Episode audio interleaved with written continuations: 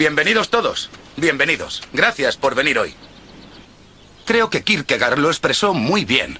La existencia es lo único que está en proceso de existir. El arte es lo mismo. James Joyce también tenía algo que decir. Bienvenida, oh vida. Voy a encontrarme por milésima vez con la realidad de la experiencia y a forjar en el yunque de mi alma la todavía no creada conciencia de mi raza. Hoy estamos aquí para lanzar algo que surgió de la inconsciencia colectiva de nuestra comunidad. Lo que he aprendido es que lo que importa no es lo que lanzas, sino el lanzamiento.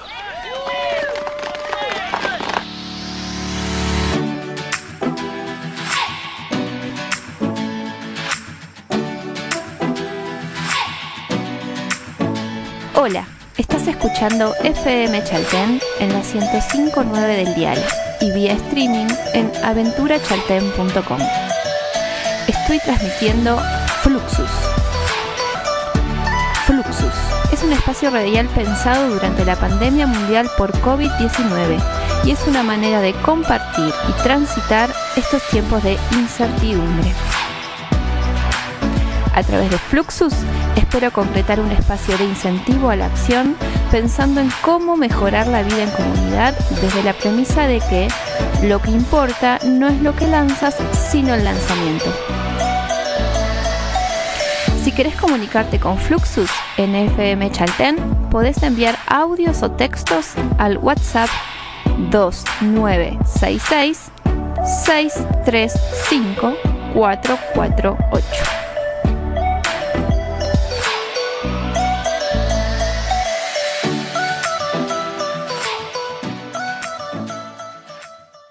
Hola, bienvenido a Argentina. Nos hace tan feliz tenerte en nuestro país, pero antes que te pongas cómodo es necesario explicarte un par de cosas para que tu estadía sea lo más óptima posible. Por eso...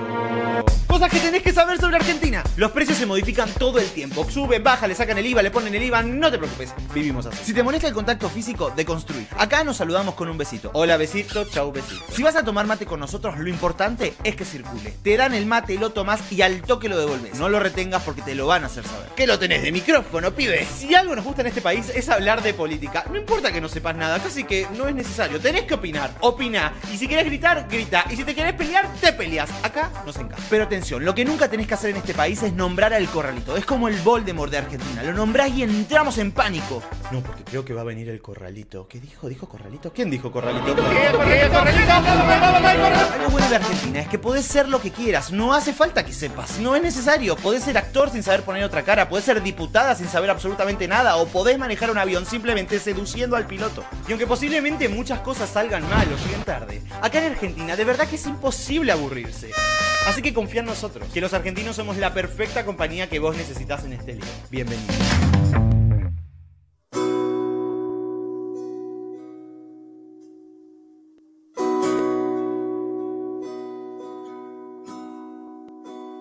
Hace tanto que no voy a ningún lado. Pasa el tiempo y me quedo en el lugar. Cuando te tenga al lado me voy a despertar. Nosotros que nacimos separados,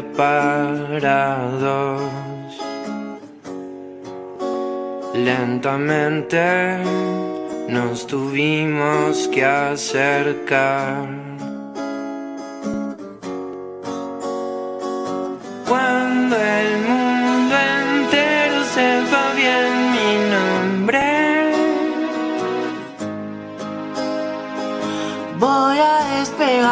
Pero siempre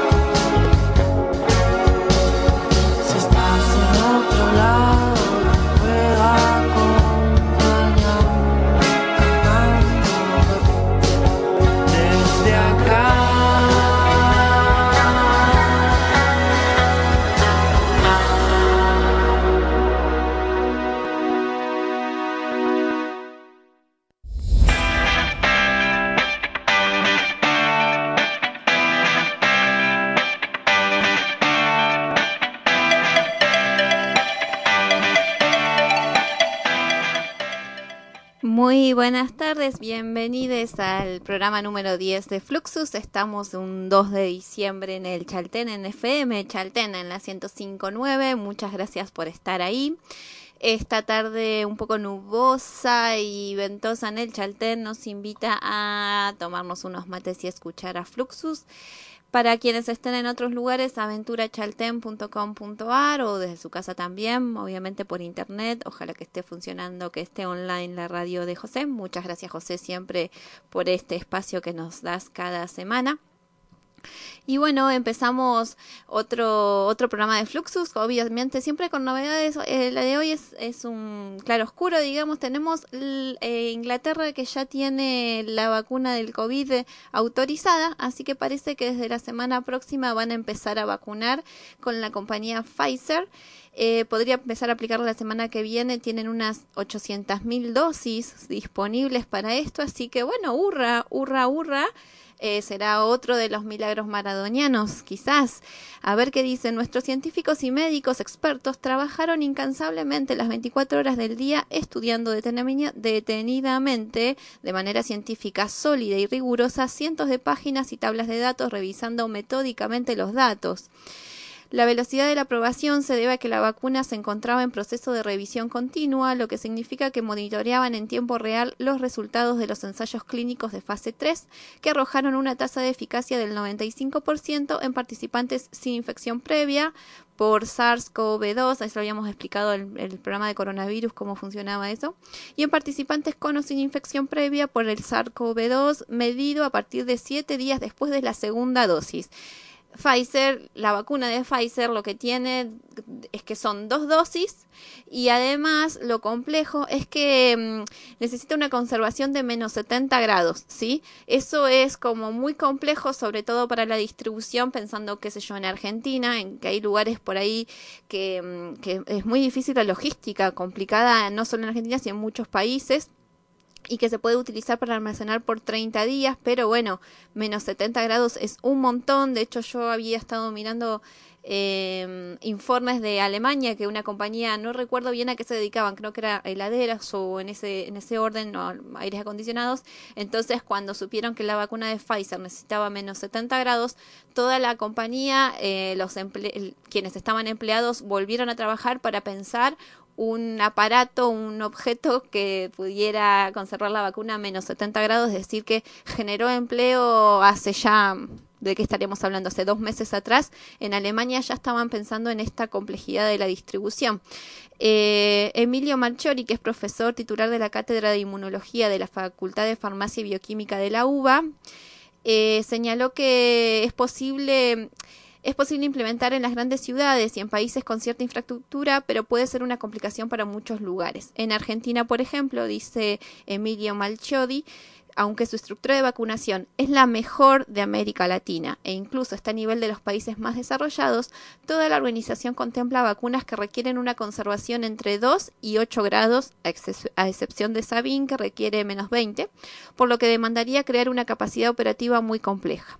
El especialista señaló que hay que tener en cuenta que hay muy pocos lugares que venden hielo seco, aún en la ciudad de Buenos Aires, y muy pocas instituciones cuentan con refrigeradores de menos de 80 grados. Por ejemplo, en la facultad tenemos tres freezers de, menos 80, pero están repletos de reactivos caros y muestras irreemplazables. Así que esto también es interesante, digamos, que la vacuna de Pfizer, que se va a distribuir en Reino Unido a partir de la semana que viene, es complejo pensar que pueda llegar hasta acá de manera sencilla. Y obviamente estamos también hablando de costos, costos eh, en dinero, costos operativos, de distribución, así que está complejo por este lado. Sin embargo, hoy también, obviamente en esta carrera científica, Rusia presentó su vacuna para el coronavirus y que también se producirá en Argentina. Esto también era una de las novedades que habíamos tenido hace un mes o dos meses atrás. Lo interesante es que Argentina está eh, en la fila para producirla, así que es muy, muy interesante la vacuna Sputnik en ese sentido. Em, eh, dice, dado que finalizado sus ensayos clínicos con resultados positivos y que ya comenzamos a producirla en masa, actualmente la Sputnik es una de las vacunas que lidera la lista de desarrollos que tiene la Organización Mundial de la Salud, decía el ministro de Salud de Rusia, Mikhail Murashko, disculpen mi ruso, es pasiva, es lo único que sé decir, que es muchas gracias. Dmitriev eh, sostuvo que el objetivo de Rusia es generar un espíritu de asociación y trabajo en conjunto, así que países como India, China, Corea, Brasil y Argentina, entre otros, podrán producir la vacuna en sus territorios.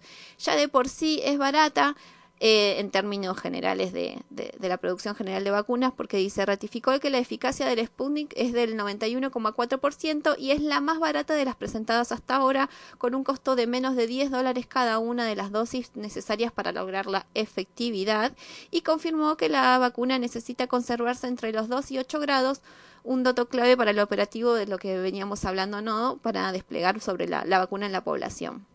Bueno, entonces eso también es muy interesante de saber. Eh, y Dimitri recordó que la Sputnik eh, logra su eficacia a los 7 días de la segunda dosis, también son dos dosis, y 28 días después de la primera, pero que el porcentaje de 91,4% podría llegar al 95% luego de 42 días. Así que la efectividad es muy buena. Es, esto interesante, ¿no? Saber que se siguen los pasos, solo que eh, es como de emergencia el operativo que se está haciendo, entonces es sobre la marcha todas las eh, observaciones. Eh, el gobierno nacional, es decir, Argentina, anunció que el acuerdo de Rusia con Rusia garantizaba la disponibilidad de 25 millones de dosis de la Sputnik, a las que se sumarán otros 22 millones de dosis del convenio con AstraZeneca, la vacuna que desarrolla, se desarrolla en la Universidad de Oxford, también en Reino Unido. Así que bueno, estas son buenas noticias.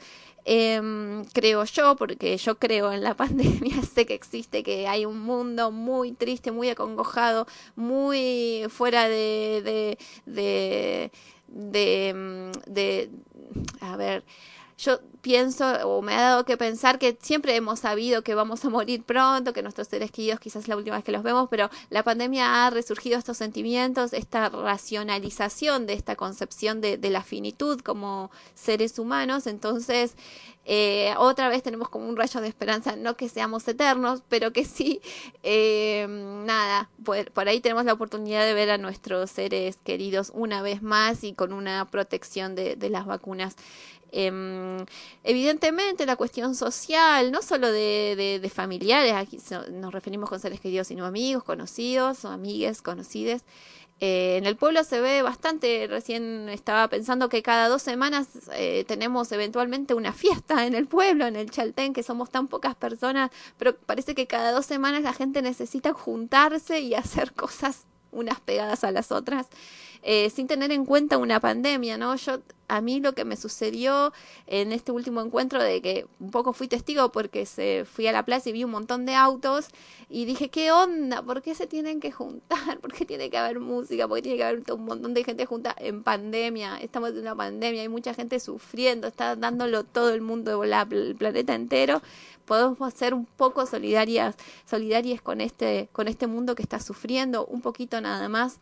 Eh, otra obviamente la escalada de la misma que hablábamos hace un par de semanas, funcionarios, funcionarios locales que, que, que no, no respetan este distanciamiento, que, ignoran la, la, no solo la peligrosidad del nuevo virus, eh, eh, coronavirus 19, eh, la enfermedad de la COVID, sino que nada, es cero solidaridad con el mundo global que está, que está en esta situación. Es bastante triste, eh, nada, bastante apenante y acongojante, pero bueno, nada, hoy si, se cumple la cuestión vacuna, bueno, esto, esta necesidad de contacto social que evidentemente tienen las personas que nada, voy a tener que tratarlo en terapia, yo no la siento. Vamos a tener que hacer algo porque nada, a mí me, me duele un montón, por ejemplo, me duele un montón que la gente esté sufriendo. Hoy vamos a hablar de personas refugiadas. Piensen en las poblaciones de, de gente, millones, 70 millones de refugiados hay en el mundo. Y tienen, además de que no tienen un suelo, están amenazadas con, con la pandemia del COVID-19. Un lugar, imagínense que no, no solo por ahí no tienen agua, no tienen jabón. Si tienen agua, no tienen jabón las personas de los, re- los refugiados. Entonces, esta exigencia que tenemos de lavarnos frecuentemente las manos, usar tapaboca, mentón y nariz y una distancia de dos metros, hay lugares donde no se puede realizar, o sea, es imposible eh, el esfuerzo y, nosotros que tenemos la posibilidad de tener agua limpia, lo hablábamos en, uno de los fluxus, en el Chaltén tenemos agua limpia, en todos lados tenemos agua limpia, agua potable que podemos beber, que podemos usar para higienizarnos, entonces darnos cuenta de estos privilegios que no son otra cosa que privilegios, son derechos que, hemos, que, que podemos gozar, pero también son privilegios en un punto, ¿sí? Obviamente todas las, las personas tenemos derechos a acceder a, esas, a esos bienes de, de salud básicos, pero también tenemos en cuenta que son privilegios. Entonces, darnos cuenta del lugar que estamos, de las responsabilidades que tenemos y, y- y sentirnos orgullosos de, de ser ciudadanos eh, mundiales de, de bien, ¿sí? Eh, pero bueno, nada, vamos a, quedarnos con esta cuestión de, que viene la vacuna, eh, lo vamos a denominar milagro maradoniano en Fluxus para que acabe el, fin de año. Yo esperé el domingo, no resucitó Maradona, pero bueno, ¿qué va a ser? Es así la vida. Eh, hay que seguir, hay que seguir seguir, seguir. Bueno. Más temprano, eh, Lucho, Lucho Vesprini nos daba la bienvenida a Argentina y nos tiramos unos tips sobre nuestro país para quienes quisieran venir. Eh, a ver, una cosa que, que, que sabemos, eh, que por ahí queremos ignorar, como esto de la muerte o nuestra finitud, no todas las personas del mundo tenemos las mismas oportunidades ni la misma suerte. Eso creo que es algo que es una un pensamiento que debemos tener para poder eh, tener en cuenta y poder reconocer nuestros privilegios. El artículo 9 de la Declaración Universal de los Derechos Humanos establece que nadie podrá ser arbitrariamente detenido, preso ni desterrado. ¿sí? Eso está en la Declaración de Derechos Humanos. Sabemos que nuestra Constitución Nacional eh, hizo que los derechos humanos sean eh, eh, parte tan importantes como nuestra Constitución. Y el artículo 1 dice, todos los seres humanos nacen libres e iguales en dignidad y derechos, y dotados como están de razón y conciencia, deben comportarse fraternal, fraternalmente los unos con los otros. Cumplamos el artículo 1 de los derechos humanos, pido por favor. De, después llegaremos al artículo 2.9, pero el, el 1 dice que debemos comportarnos fraternalmente los unos con los otros, por favor. Artículo 2. Todas las personas tienen todos los derechos y libertades proclamados en esta declaración, sin distinción alguna de color, sexo, idioma, religión, opinión política o de cualquier otra índole, origen nacional o social, posición económica, nacimiento o cualquier otra condición. Además, no se hará distinción alguna fundada en la condición política, jurídica o internacional del país o territorio de cuya jurisdicción dependa una persona, tanto si se trata de un país independiente como de un territorio bajo administración fiduciaria, no autónomo o sometido a cualquier otra limitación de soberanía. Bueno, básicamente el artículo 2 dice que todas las personas tenemos derechos y libertades eh, de las que podemos gozar, no importa dónde vivamos. Y existe la Comisión Nacional para los Refugiados, se llama CONARE, y, y bueno, para eh, en- en- entrar en este tema, para hablar de, de personas refugiadas, es algo que a mí siempre me, me- me- me llamó bastante la atención. Hay como que no es una información que está como más a mano, qué sé yo. Por ejemplo, la semana pasada habíamos de violencia de, género y por ahí eh, en estos últimos años podemos tener como más acceso a esa temática. La crianza tampoco está muy a mano, la crianza respetuosa es como algo que hay que buscar, que más o menos quizás alguna vez lo escuchamos, pero tenemos que buscar esa información con, con la cuestión de, la, de las personas refugiadas, creo que es igual. Y me parece que algo muy importante an- para empezar a hablar sobre este tema es la diferencia entre un refugiado y una persona migrante. Dice, lo que diferencia a un refugiado de una persona que simplemente se muda a otro país son las causas que de las que son causas, son las, las- la, la- la razón por la que esa persona se movió. Eh, generalmente es la guerra o el temor a sentirse perseguido. Un refugiado es una persona que huye de conflictos armados o persecución y se ve obligada a cruzar una frontera internacional para buscar seguridad en los países cercanos. En ese momento se convierte en un refugiado o refugiada reconocido internacionalmente con acceso a la asistencia de los estados. ACNUR y otras organizaciones eh, ACNUR es una organización de la ONU para los refugiados, ya les voy a decir bien el nombre. Agencia de la ONU para Refugiados, básicamente eso, no era mucho más. El migrante abandona su país de forma voluntaria, sí, estas las diferencias, de forma voluntaria por motivos económicos, por un deseo de cambio de aventura, por razones de familia o por otros motivos de carácter personal. Por ejemplo, conforme a la Convención Internacional sobre la Protección de los Derechos de todos los trabajadores inmigrantes de los familiares, el trabajador migratorio es toda persona que vaya a realizar o realice o haya realizado una actividad remunerada en el Estado que no sea el nacional. Esto por ahí, lo tenemos como más sabido en, en nuestro pueblo, hay muchas personas migrantes, en Argentina es lo más común, es decir, a ver, de la Constitución Nacional creo que lo que primero hemos aprendido es el preámbulo, ¿no? Nos, los representantes del pueblo de la nación argentina, bla, bla, bla, para, nuestra, para nosotros, para nuestra posteridad y para todos los hombres del mundo que quieran habitar el suelo argentino. Eso está en nuestro preámbulo de la Constitución. La Constitución también es, eh, le da derecho, eh, la misma nivel de, de importancia a la Declaración de los Derechos Humanos que la propia Constitución. Entonces, Argentina es un país que, mm, que se destaca por, por recibir migración y también personas refugiadas. ¿sí? Es como uno de los países eh, más eh, simpáticos en ese sentido. Así que es interesante conocer sobre este tema, por eso el Fluxus 10 del día de hoy, 2 de diciembre, está dedicado a estas personas. Eh, volvamos a junio de 2019, vamos a, a, a, escuchar un audio sobre básicamente quién es un refugiado. Son tres historias que nos van a informar sobre qué es una persona refugiada. Y mm, recuerdo esto, es salir de tu país porque tu vida corre peligro, porque necesitas solicitar, eh, porque solicitas protección y, que se trata de un derecho, ¿sí? Si necesitas protección, los estados te, te lo deben dar, digamos, porque es un derecho que gozas como persona, por eso habíamos leído los artículos de, de, la, de la, Declaración de Derechos Humanos mmm, anteriormente. Bueno, vamos a este audio y mmm, nada, repasan las historias, sí, son, son tres historias distintas, pero que implican que esas personas hayan tenido que ser refugiadas.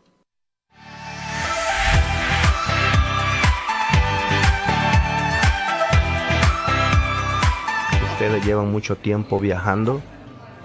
Sí, fue un camino difícil, más porque venía embarazada. Yo ya tengo varios días aquí en el albergue. Yo también, vengo con mi familia y ando buscando trabajo. Tuvimos que salir de la noche a la mañana de allá y salimos sin nada. ¿Qué pasó con tu trabajo? ¿Por qué se vinieron? Vivíamos tranquilos.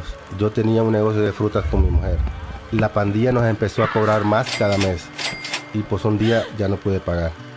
Entraron a la casa, me golpearon y se llevaron todo. Me dieron un día para pagar o se llevarían a los niños. Unas horas después salimos rumbo a México y ahora estamos aquí. Entonces tú no puedes regresar. Mi historia es muy parecida.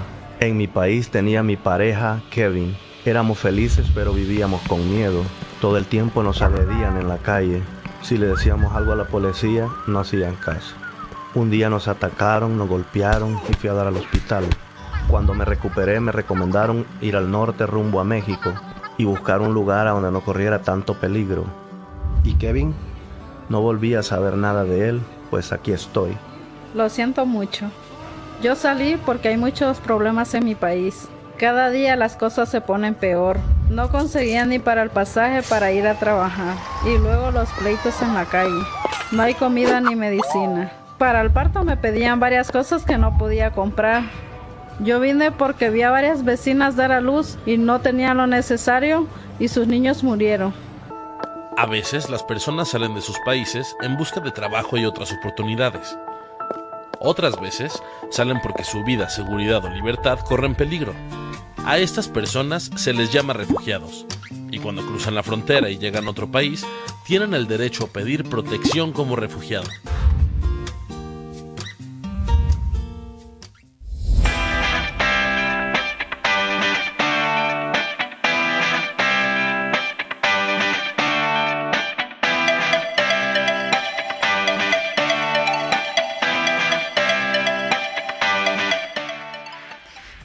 Estas historias eran bastante distintas. Eh, recuerden que una persona refugiada se encuentra fuera de su país debido a fundados temores de ser perseguida por motivos de raza, religión, nacionalidad, pertenencia a un grupo social o opiniones políticas y no puede o no quiere, debido a dichos temores, acogerse a la protección de su país. También se, se la considera quien ha huido de su país porque su vida, seguridad o libertad se encuentra amenazada por la violencia generalizada, los conflictos armados, las violaciones masivas de derechos humanos u otras circunstancias que hayan perturbado gravemente un orden público. Un solicitante del Estatuto de Refugiados es quien ha solicitado su reconocimiento como tal ante la Comisión Nacional para los Refugiados, CONARE, y su solicitud se encuentra en trámite. Sí, ellos, eh, cuando vos comenzás los trámites, ya se considera refugiado. Tenés cosas como provisorias, pero ya te brindan todos los derechos.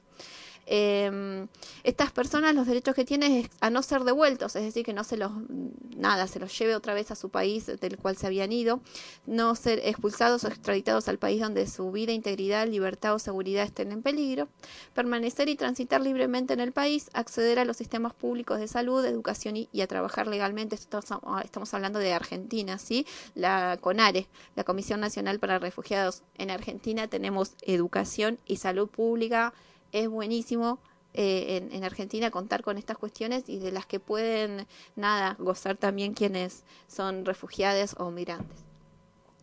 No ser discriminados por su color de piel, situación social, creencias religiosas, género u orientación sexual, nacionalidad, opiniones políticas. Reunificarse con sus familiares en caso de ser reconocidos como refugiados y practicar libremente su religión. Estos dos temas son interesantes. Más adelante vamos a tener unos ejemplos justamente de estos dos temas. Eh, obviamente tienen derechos y obligaciones las personas refugiadas, así que ahí vamos a la parte de obligaciones. Respetar las leyes nacionales, provinciales y municipales, respetar a las personas, entidades, organismos públicos y privados, decir la verdad y ayudar a esclarecer hechos invocados y los motivos personales en que se basa su solicitud, mantener el domicilio actualizado y el certificado provisorio renovado, informar a la Secretaría Ejecutiva de CONARE sobre su intención de viajar al exterior y expresando los motivos y las fechas que desea viajar, es decir, estar como siempre en contacto con, con la comisión en, términos de su vida. Eh, vamos en, dos minutos a explicar el tema de los refugiados. Este audio es bastante viejo, es del 2015, pero bueno, eh, encontré que la información era precisa, así que me, me gusta compartirles este, este siguiente audio.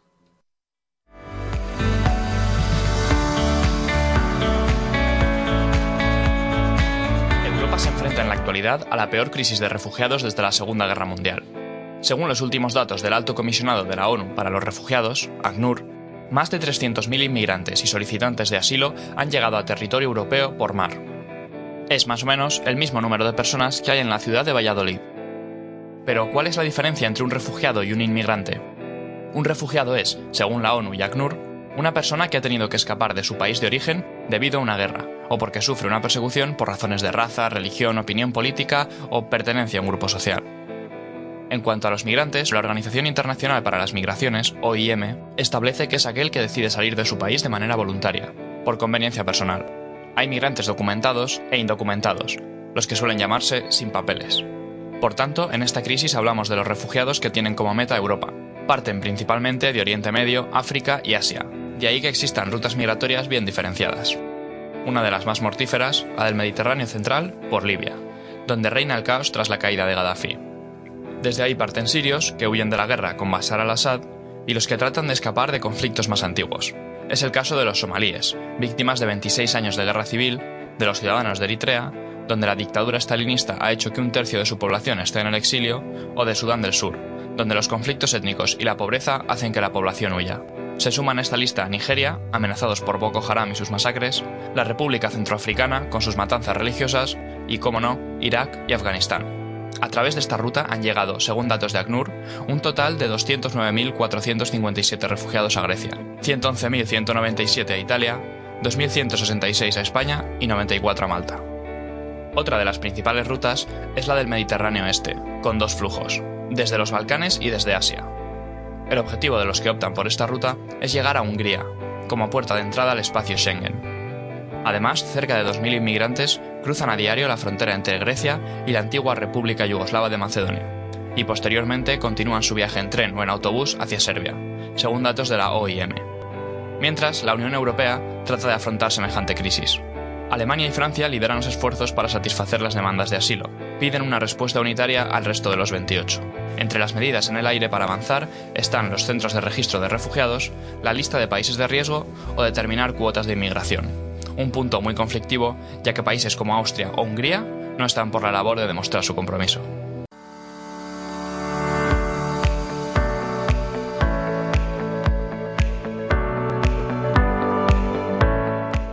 Bien, ahí citaba a la ACNUR, dijimos que es la agencia de la ONU para los refugiados, eh, ya que millones de personas necesitan la ayuda del ACNUR, ¿sí? Para sobrevivir y ver su... y, y nada, por sus derechos, ¿no? Para que se cumplan sus derechos. Hace casi 75 años que existe el ACNUR, son 66 años al servicio de los refugiados. Escúchame esto, 79,5 millones de personas desplazadas y refugiadas necesitan del ACNUR, es como el 1% de la población mundial. Eh, el ACNUR está en 134 países, desde 1965 en Argentina, y tiene una oficina regional que está a cargo de Bolivia, Chile, Paraguay, Perú, Uruguay, y desde 2019 cuenta además con una oficina que tiene por objetivo concientizar a la sociedad sobre la problemática de los refugiados y refugiadas y recaudar fondos para que el alto comisionado de las Naciones Unidas para los Refugiados pueda continuar realizando su tarea. ¿sí? Así que el ACNUR es como eh, una organización bastante interesante y que obviamente difunde su, su actividad y a veces no solamente tenemos que dar dinero a los, a los lugares, a las organizaciones, sino que ya conociendo, informándonos y ser conscientes de las problemáticas que nos atraviesan como humanidad ya es un montón. Eh, en Siria, 4,9 millones de personas han tenido que huir de sus casas por culpa de la guerra. En de Afganistán han escapado 2,7 millones. De Somalia han escapado 1,1 millón de personas. Y de todos ellos la mitad son niños. ¿Sí? Imagínense todas esas personas refugiadas huyendo de la guerra y encima la mitad son niños, niñas y adolescentes. 98.000 niñas han tenido que viajar a otro país sin sus padres ni ningún familiar que los acompañe. Muchos refugiados se cobijan en países vecinos hasta que la situación de su país mejore. Estos son los países que acogen a los refugiados. Turquía, 2,5 millones de personas. Pakistán, 1,6 millones de refugiados. Líbano, 1,1 millón. Y por zonas del mundo, el 39% de los desplazados están en Oriente Próximo y en el norte de África, el 29% en África, el 14% en Asia, el 12% en América y el 6% en Europa. ¿Sí? Y, y, esos son, los números son terribles. Imagínense, el 1% de la humanidad está con problemas de, de, ser personas refugiadas, es decir, huyendo de la guerra. A mí yo les contaba, esta, esta, esta temática siempre me llamó la atención porque siempre los medios de comunicación nos venden la guerra como un problema de Estados Unidos con el resto del mundo. y se termina ahí, bueno, consiguen el petróleo y siguen con, siguen con otras cosas como sacar presidentes latinoamericanos. Pero eso también implica que hay personas que sufren muchísimo, eh, familias y niñas en campos de refugiados, estas carpas, estas, eh, ay, no me sale ahora el, ay, containers que tienen que compartir el agua, tienen que compartir el baño, que por ahí no tienen nada más que a sus seres queridos más cercanos y no los perdieron en el traslado en un campo de refugiados que, por ejemplo, en Grecia había uno que llamaba Moria, que básicamente eran eh, carpas hechas por la gente misma, con el mar de un lado y alambrado del otro y toda la policía de Grecia en la isla de Lesbos eh, fiscalizando la entrada, la salida, una sola entrada y salida y la gente estaba ahí, eran refugiados que venían a, solicitar ayuda en Grecia.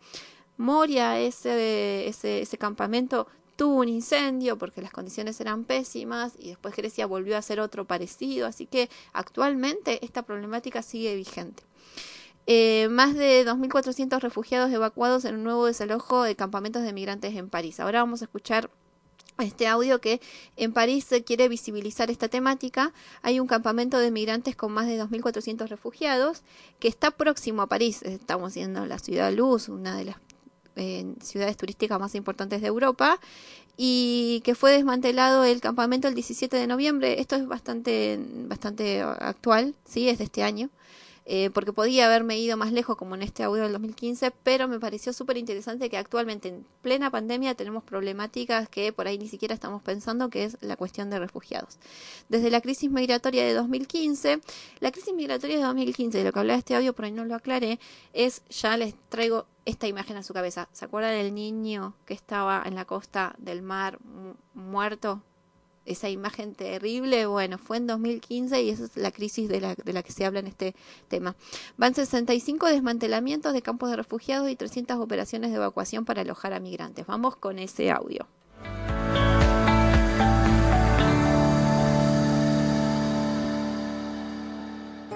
Otro campamento de migrantes próximo a París fue desmantelado este martes 17 de noviembre, pero que seguramente volverá a levantarse ante la falta de un sistema que permita la integración a largo plazo, denuncian los observadores que piden reformas para terminar este ciclo sin fin.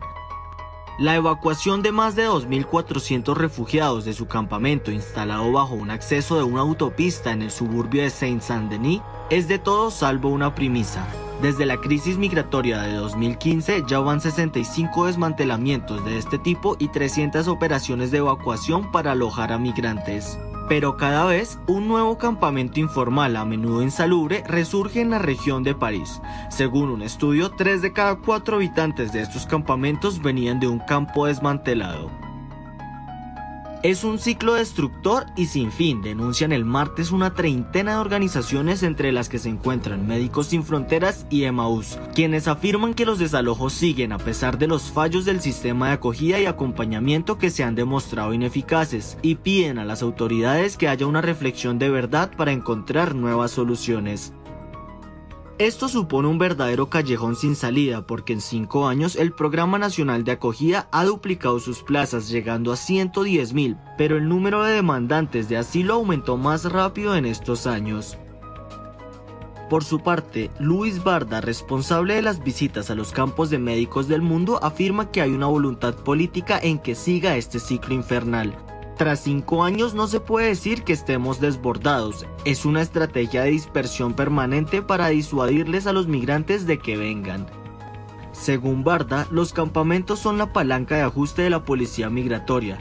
Cuando quieren parecer humanitarios dicen, mirad, los estamos relojando, pero cuando quieren mostrarse firmes, desalojamos. Sin embargo, para Pierre Henry, especialista de la cuestión, la política del gobierno no es para nada disuasiva, se dedica a mover a las personas de un lugar a otro. Para este antiguo director general de la organización France Terre d'Asile, una solución sería crear una agencia que se ocupe de los demandantes de asilo desde el principio al final de su petición, incluida la expulsión si fuera el caso, para agilizar al sistema. Símbolo de la parálisis del sistema, la calle se ha convertido en el sitio preferente para instalarse, lamenta Pierre Henry.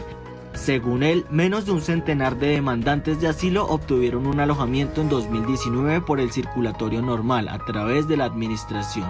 Una situación que lleva a varias asociaciones militantes a instalar campamentos a menudo en espacios simbólicos como el que montaron el 1 de septiembre, en la explanada del Ayuntamiento de París para exigir un alojamiento de urgencia para los refugiados.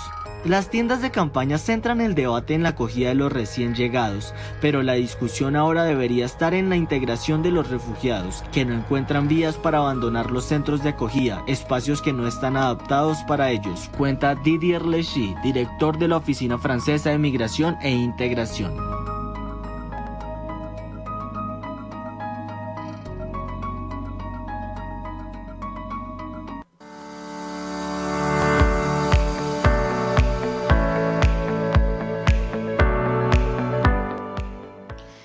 Esta es la realidad que nos contaban desde París. Sí, eh, siempre hablamos de, de Europa y nada, derechos, mm, primer mundo, accesos, etcétera, y no, no es una gran problemática la de la, eh, los refugiados inmigrantes.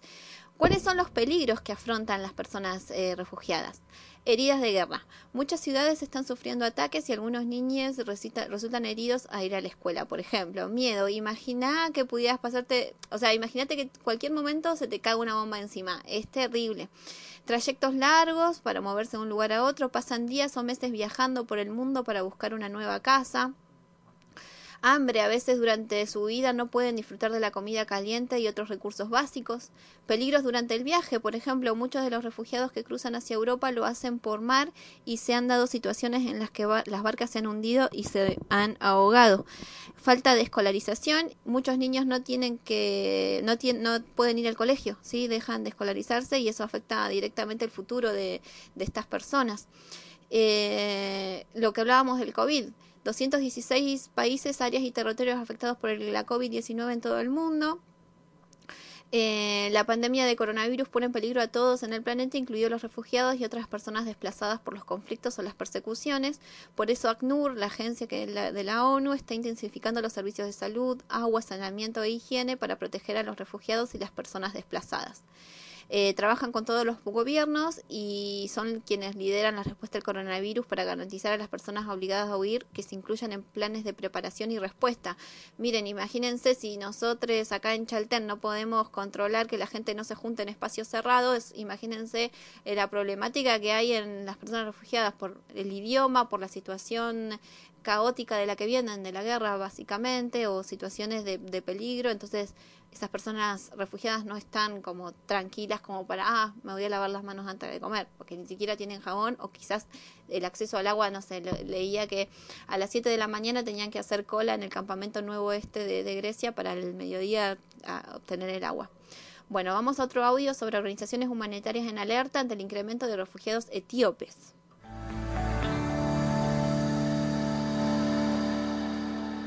Desde el amanecer ya hay decenas de personas para cruzar la frontera entre Etiopía y Sudán. Para aquellos que huyen de los combates en la región separatista de Tigré se necesita más que un río para detenerlos. Siento tristeza cuando vuelvo a ver mi casa y todo lo que he visto en nuestro pueblo y en el camino hasta aquí. La Organización de las Naciones Unidas estima que harán falta cerca de 200 millones de dólares para hacerse cargo de los refugiados etíopes. Estos podrían llegar a ser más de 200.000 de aquí a seis meses, de acuerdo a la institución.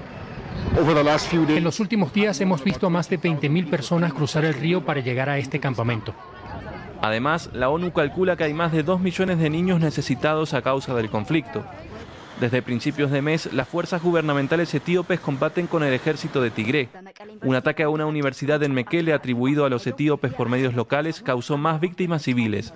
Pero la situación en el terreno es difícil de verificar tanto para las organizaciones internacionales como para la prensa. Tanto como sea posible, las organizaciones de defensa de los derechos del hombre, como Amnistía, deberían tener acceso para vigilar la situación humanitaria. Es habitual que cada parte reivindique sus victorias y no comunique sus derrotas. En los últimos días, las autoridades de Tigré, sin embargo, han reconocido la pérdida de la ciudad de Shiré, en el oeste del país, aunque sin dar mayores detalles.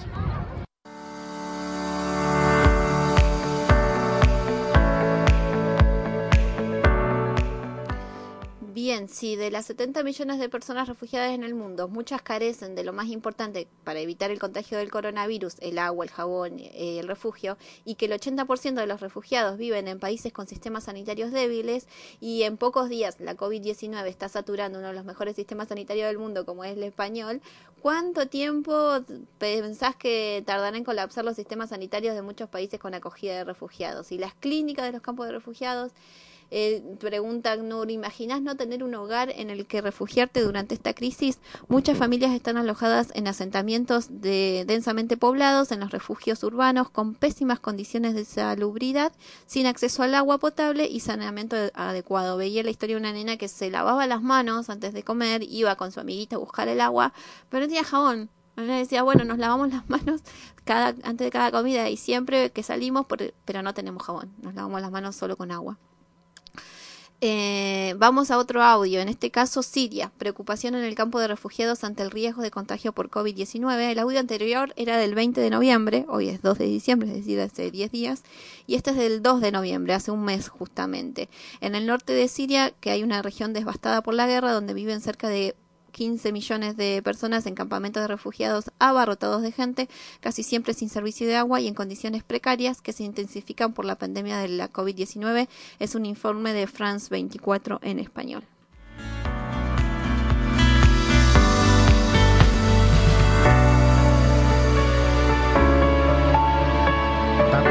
En el horizonte como el ojo puede ver en este campamento de refugiados provisional en la aldea de Kaj, provincia Idlib. Hassan, de 41 años, habita este pequeño refugio de concreto junto con sus seis hijos. Él y su familia ahora también tienen que preocuparse por el coronavirus. Vivimos en un campamento, todos abarrotados. Si alguien habla con su familia, todos los vecinos pueden escuchar.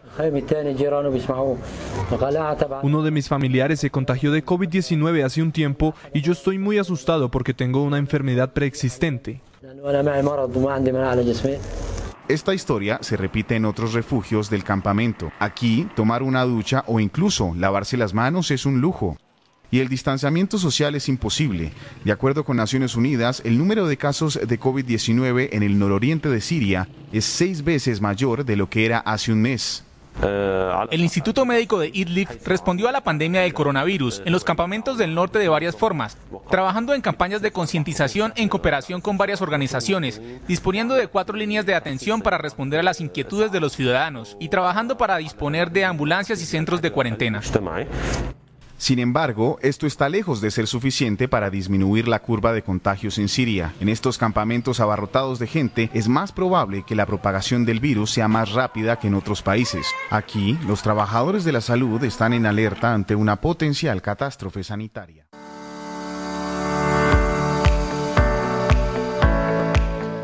Bueno, y la pregunta es cuánto tiempo la, dura la condición de refugiado. Por naturaleza, la condición de refugiado es temporal, es decir, que se mantiene mientras duran las circunstancias que llevaron a una persona a huir de su país de origen. Al desaparecer estas circunstancias, la condición de refugiado puede cesar.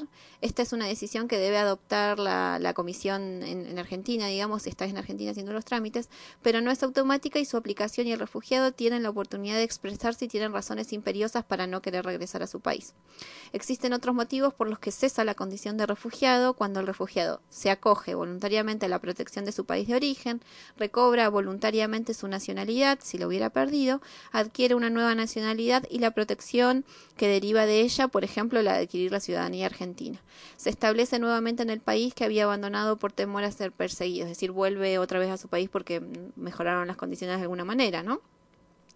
¿Y los refugiados pueden volver finalmente a su país de origen? Esa es otra pregunta, nada que nos, se nos surge, ¿no? Una vez que las condiciones en el país de origen lo permiten, la repatriación voluntaria es una solución ideal a largo plazo para los refugiados.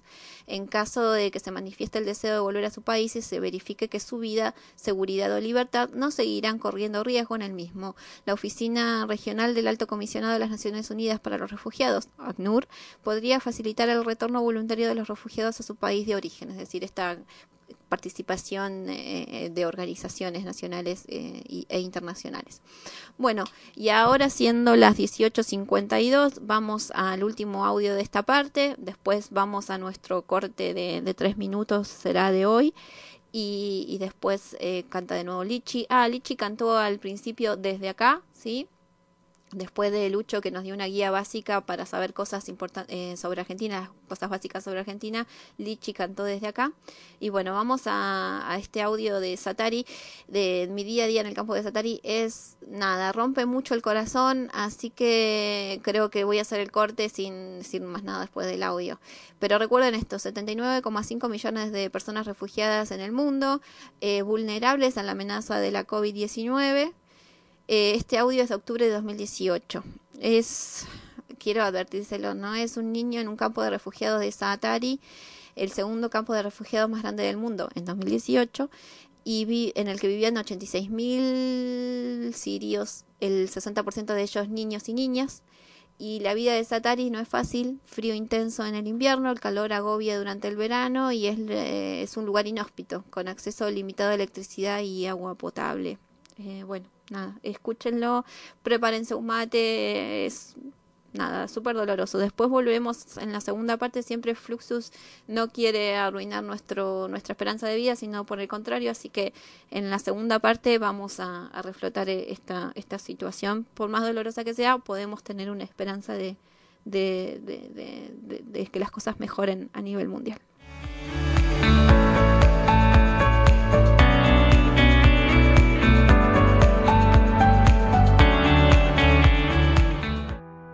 Aquí vivo yo, en el campo de refugiados de Satari. Es un lugar en medio del desierto donde estamos viviendo para huir de la guerra de Siria. Tuve que huir de la guerra en Siria porque tiraron bombas en mi casa y en mi escuela. Muchas de mis amigas y amigos murieron.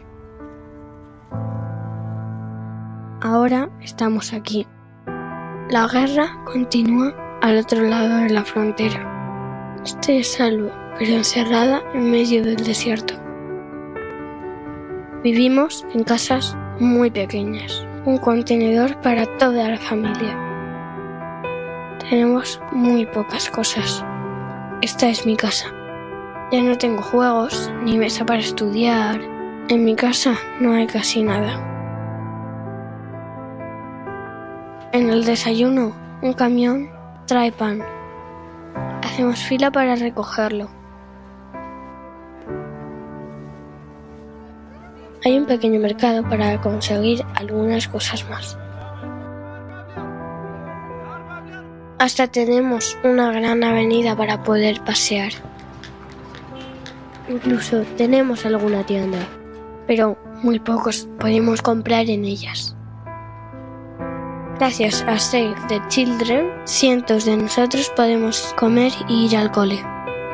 Jugar, estudiar, aprender, hacer piruetas, bailar y pintar. Pero a mí me gustaría que todos los niños del campo pudieran comer cada día. Piensa que tú puedes hacer que Save the Children ayude a más niños y niñas como yo. Gracias.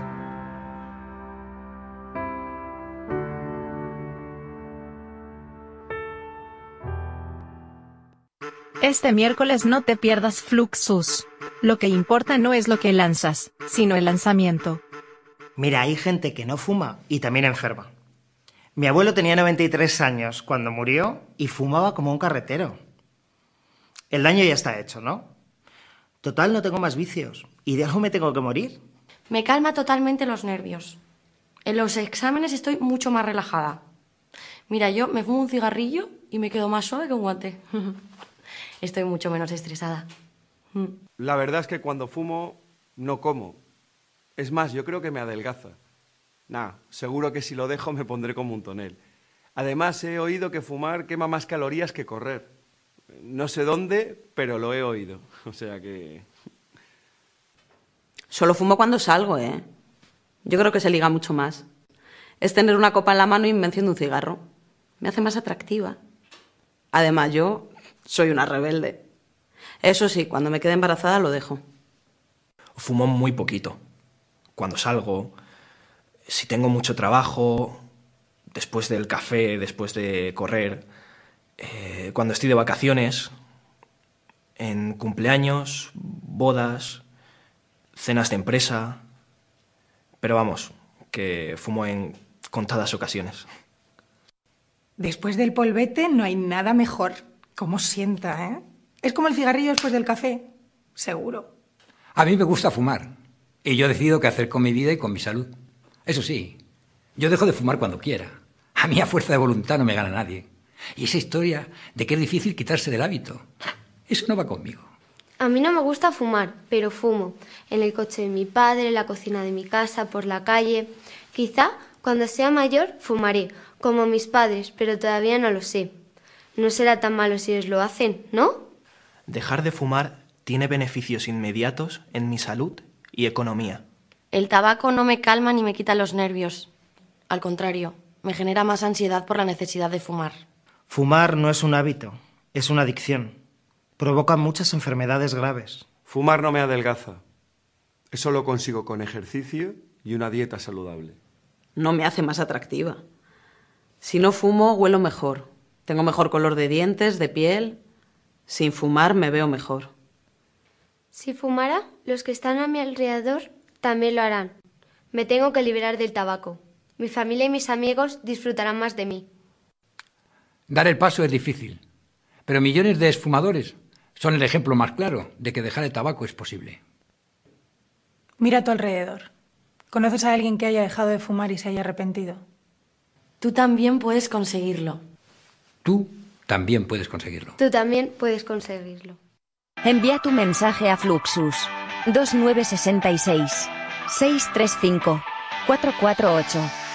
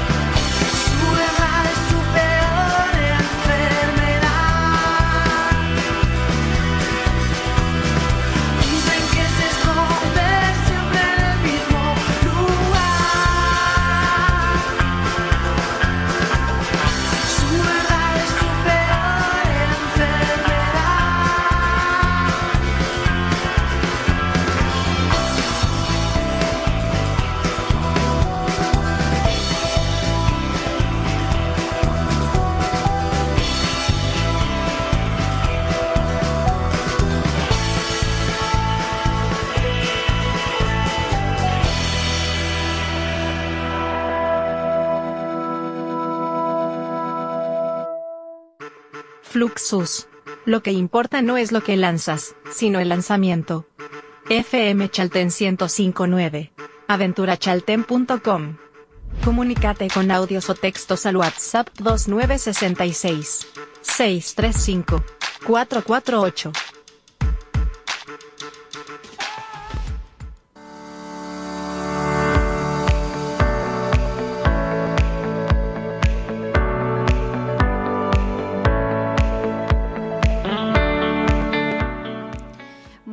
Siendo las 7 de la tarde, 4 minutos, seguimos con nuestro programa número 10 de Fluxus, este día dedicado a Lichi, que recién nos cantaba El Rey no sabe, y anteriormente, desde acá al principio del programa, y mucho antes, Lucho Vesprini, Luxo Vesprini en Instagram, nos contaba un poco detalles, de tips sobre Argentina para tener en cuenta, ya que estamos hablando de personas refugiadas eh, en Fluxus número 10.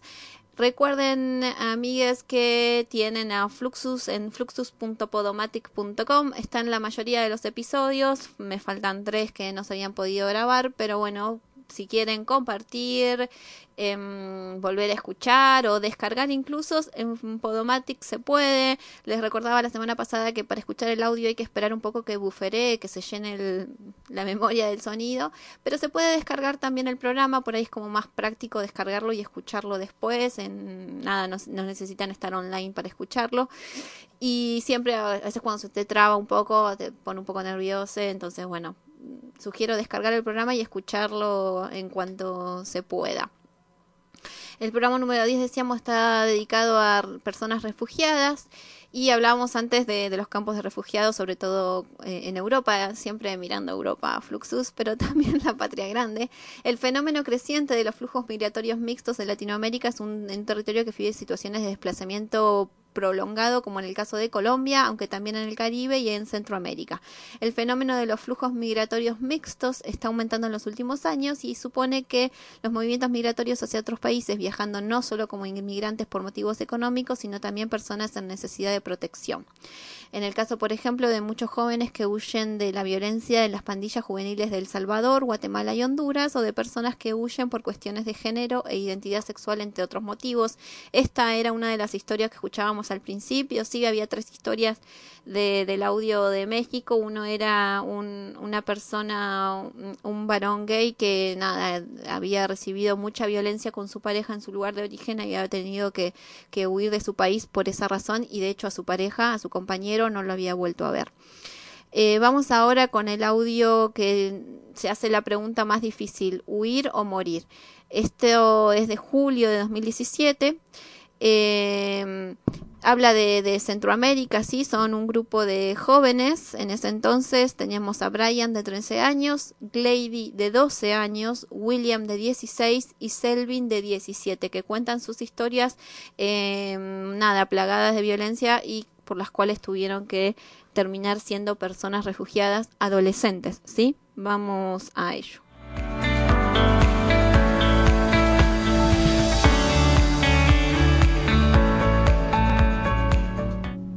Cuando tenía dos o tres años, estaba viviendo con la mamá de mi papá, mi abuela, Graciela, y mi abuela salió a lavar los platos del almuerzo, y cuando ella salió a lavarlos, ella la mataron y yo estaba ahí con mi primo. Mi papá lo mataron. Yo no estaba seguro como, digamos, las personas que lo mataron iba, tal vez iban a venir a, a mi familia a matar a los demás. Todo el, el pueblo que había delincuencia, mataban mucho a la a gente y también ah, mataron a un tío mío con un machete, lo mataron. Mataban a personas, lo tiraban en la calle 11. Lo mataron por gay, por maricón, dice. Terriblemente, si se supiera como hoy en día, mañana te podrían hallar en la calle muerto. Es la delincuencia. Hay muchas maras ah, tratando de presionar a los jóvenes porque fácilmente se dejan influenciar. Ya, o sea, una pandilla quería que yo entrara a ser parte de ellos, porque si no, o sea, y me iban a matar. Bueno, bueno, la primera vez me dijeron que me iban a matar a mí, entonces yo les dije que no, porque yo no quería. Tengo a mi hermana y ellos tratan de acosar a mi hermana porque cuando miraban la oportunidad de que no había nadie a su alrededor, trataban de tocarla. Cosas así, ella no se puede defender. Ah, mi abuelo ya está un poco señor, ya está mayor no puede hacer mucho, entonces dicen vamos a matar a tu abuelo, le vamos a hacer algo a tu hermana, son muchas amenazas. Ah, psicológicamente te van matando.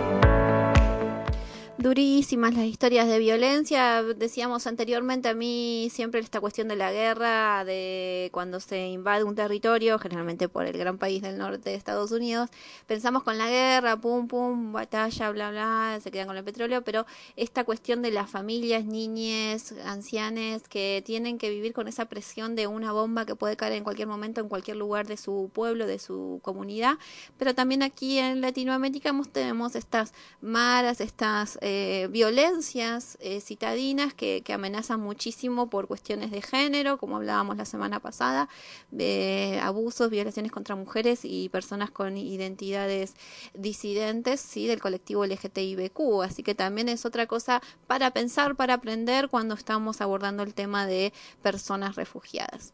Vamos con una historia de una familia refugiada de Colombia que se integró a Chile, a un lugar que se llama Quilicura. Se trata de Obed y su hija Eleana y ahora nos van a contar cómo luego de, huir de su país de origen lograron integrarse a la sociedad chilena, eh, la municipalidad que está ubicada al norte del Gran Santiago y que es pionera Quilicura en el reconocimiento y acogida de refugiados. Que Quilicura tiene una oficina que se ocupa de los aspectos sociales, educativos y culturales, entre otros, de migrantes y refugiados.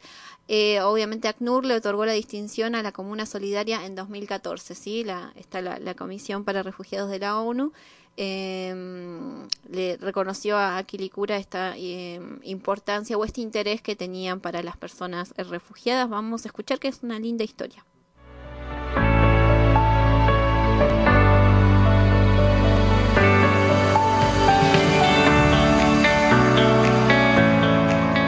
Fui de Colombia por problemas de seguridad.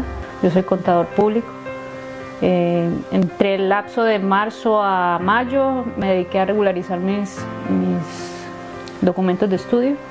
Revalidé el título y en mayo conseguí trabajo gracias a la municipalidad. Me inscribí ahí, había una vacante, fui a la entrevista y quedé.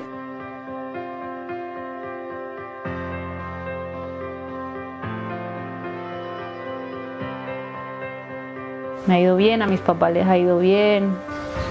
y ahí estamos luchando con ganas de formar la microempresa. Pero empezamos así para vender allá en la cafetería donde, donde trabajábamos. La arepa en sí es, se hace a base de, de- de harina de maíz.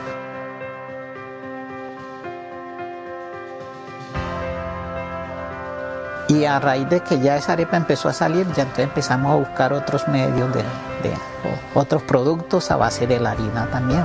He tenido mucha oportunidad aquí. Y que más que estoy ejerciendo mi profesión y tengo un hijo, tengo trabajo, no, no me falta. Yo le decía a ellos que si el, el frío de- duraba uno, uno una semana más, yo me devolví. Yo me iba porque no era como capaz de aguantar el frío ya. La municipalidad nos ha colaborado bastante. Nos ha las puertas para capacitación, para una cosa y para otra. Y, y lo bueno que dentro de eso encontramos familias, parejas, hogares chilenos que, que nos abrieron las puertas y, y hoy en día son grandes amigos. Una de las entidades que, que nosotros desde que llegamos acá, pues con muy poquito tiempo, y nos integramos, que fue la oficina de migrantes. Y desde que nosotros nos integramos a la oficina, pues, hemos estado trabajando de la mano con ellos y, y a raíz de eso, pues se me presentó la oportunidad y hoy en día somos de los líderes, uno de los líderes que trabajamos con la oficina. Se hacen eventos y dentro de esos eventos participan todas las comunidades y todos esos eventos se tratan de, de juntar entonces es importantísimo por eso, porque todas las comunidades que hay aquí en la comuna se van a sentir integrados y se van a sentir partícipes. Nunca perder como la, la esperanza, nunca dejarse vencer. Siempre va a encontrar uno el camino. Y la gente que lo ayuda a uno, en realidad. Pero siempre hay alguien que te ayuda, que te da la mano.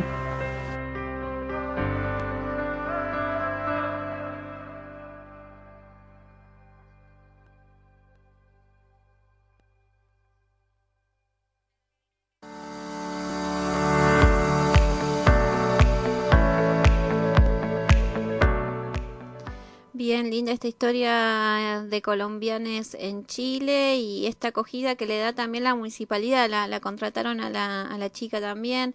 Bueno, en ACNUR también estuve viendo una historia de que en la comisión necesitaban, en, no, en la comisión de Argentina con ARE, necesitaban cubrir un, un puesto de trabajo y en el medio de la bataola de buscar dijeron, ah, pero tenemos que contratar a un migrante, a un refugiado, así que tienen a, a un refugiado ahí trabajando. No podía poner todos los audios, si no es súper largo el programa, pero les recomiendo que busquen información, historias, eh, un poco para romperse el corazón, pero un poco para, para explorar y conocer esta, este, esta luz, este brillo que también tienen las personas refugiadas que tienen oportunidades en otros países. Y recuerden esto, ¿no? Seguro que quizás ustedes mismos en em, personas migrantes que están en, en el Chaltén, nada, recordar el clima, aunque sea la comida, estos hablaban, esta familia hablaba de las arepas, del calor. El otro día escuchaba una historia de una niña venezolana que nada, había ido a Chile con su familia, eran migrantes. Y bueno, en la playa y estaba helada el agua del Océano Pacífico y ella está acostumbrada al calor de, Venezuela. Estas pequeñas cosas que hacen a nuestra vida cotidiana, que son los que nos hacen sentir parte del lugar al que pertenecemos. Y bueno, cuando tenemos que emigrar o ser refugiados, son cosas que duelen y, y que están presentes en nuestro día a día, obviamente. Vamos con otra linda historia, esta vez de Bayan, que llegó a la Argentina huyendo de Ghana era un menor no acompañado. Yo les decía antes, hay muchos niños que viajan y adolescentes que viajan soles, obviamente. Él es uno de los casi 5.000 refugiados y solicitantes de asilo que viven en, Ar en Argentina y juegan las juveniles de Boca Juniors. Este informe es de 2014, sí, no encontré otro más más eh, nuevo, 2017 seguían las juveniles de Boca, pero no encontré lo actual, ¿no? A ver si sigue ahí. Eh, juega en las juveniles de Boca Juniors, uno de los clubes de fútbol más prestigiosos de Argentina. La aprobación de la integración local y la autosuficiencia de las personas con necesidad de protección internacional es una de las prioridades de la Declaración de Cartagena sobre los refugiados de 1984, que es el instrumento regional fundamental para el desarrollo de asilo en las Américas. Bueno, escuchemos eh, una historia exitosa de integración de este chico.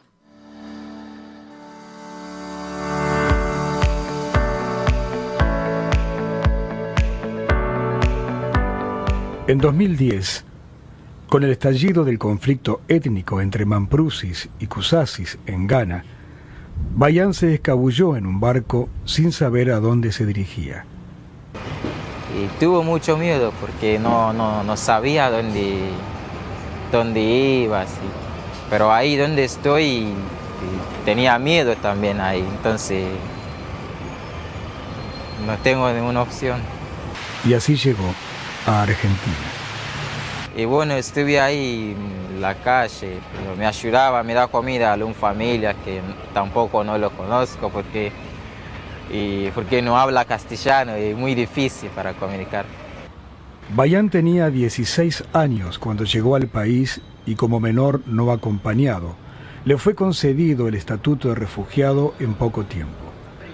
Bayan es uno de los casi 5.000 refugiados y solicitantes de asilo que viven en Argentina, un país comprometido en abrir sus puertas a quienes sufren de la persecución o escapan de la guerra.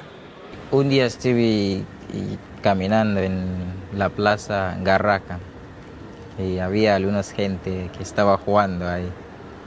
Me llamaron y me preguntaron si yo quería jugar y de ahí una persona me ve y me ofreció para llevar a jugar a, Boca. Aprobé en Boca y me quedé en Boca. Mi sueño es para llegar acá en, en la primera de Boca y, y, si Dios quiere que juegue a la selección de Argentina. Boca le brindó a Bayán alojamiento y comida en una casa que el club tiene para sus jugadores jóvenes. Pero lo mejor de todo es que Boca lo ayudó a contactarse a través de las redes sociales con su hermano Muntala, a quien había perdido el rastro después de huir de una ola de violencia en su pueblo. Con la ayuda del ACNUR, de la sociedad civil y del gobierno argentino, los hermanos pudieron reunirse en Argentina, donde hoy rehacen sus vidas juntos y comparten sus rezos en una mezquita de Buenos Aires. La promoción de la integración local y la autosuficiencia de las personas con necesidad de protección internacional es una de las prioridades de la Declaración de Cartagena de 1984, el instrumento regional fundamental para el desarrollo del asilo en las Américas, que este año conmemora su trigésimo aniversario.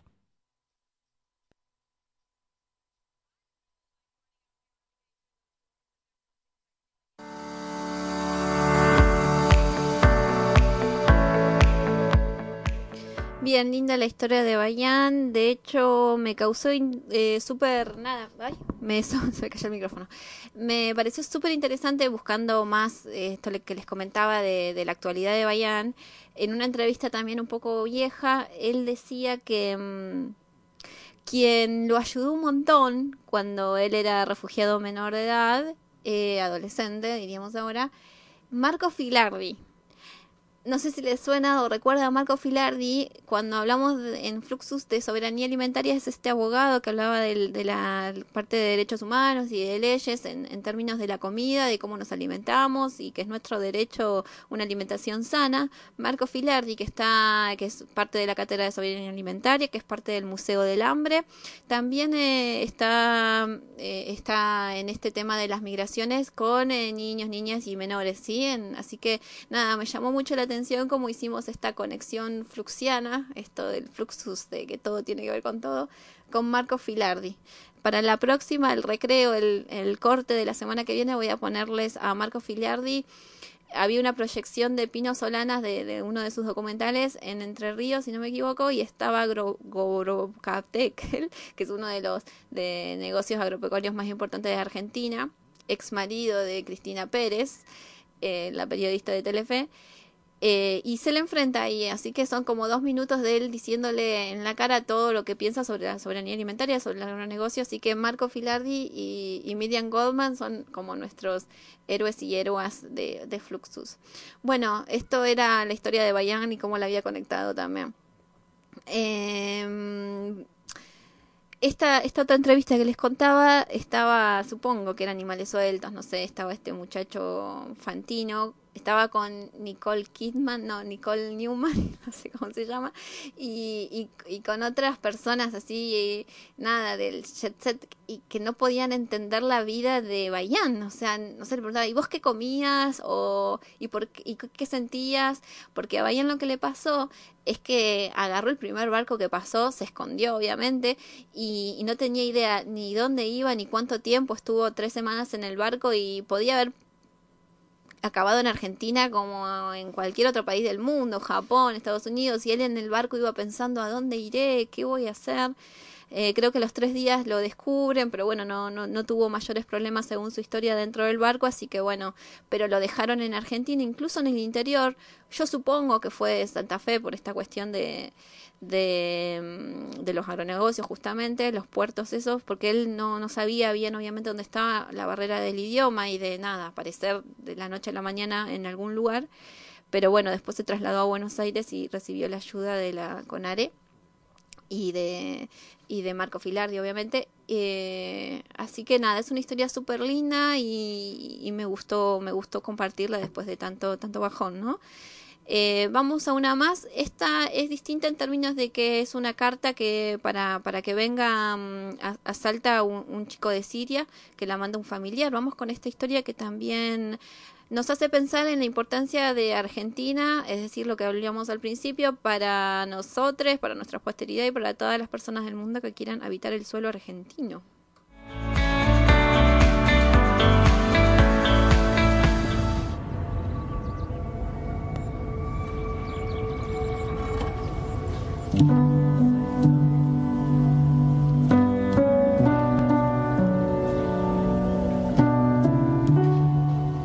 Rajab he llegado el año 2016, 9 de agosto llegó a la Argentina. Es mi sobrino, hijo de mi hermano.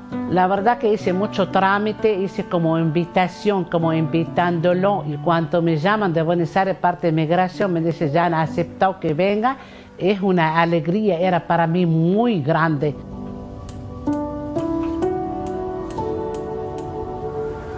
Mi nombre es Rajab. Yo vine para Argentina como tres años y dos meses.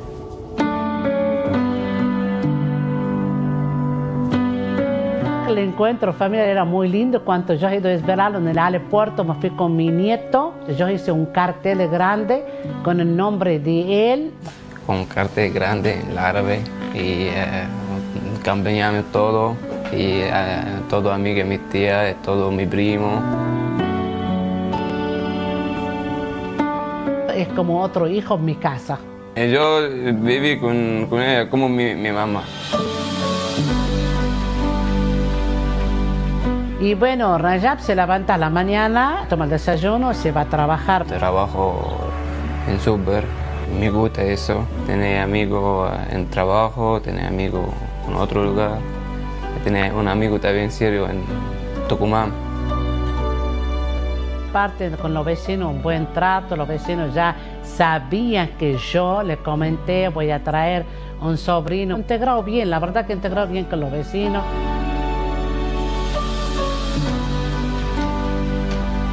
Y me gusta de la Argentina porque siempre recibe gente de otros países afuera y siempre la gente que viene de afuera está bien recibida en la Argentina. Yo ayudé y me he puesto contenta y en la respuesta se ha dado bien. Me gustaría que todo el que puede ser llamante, que llame, porque es lindo ayudar.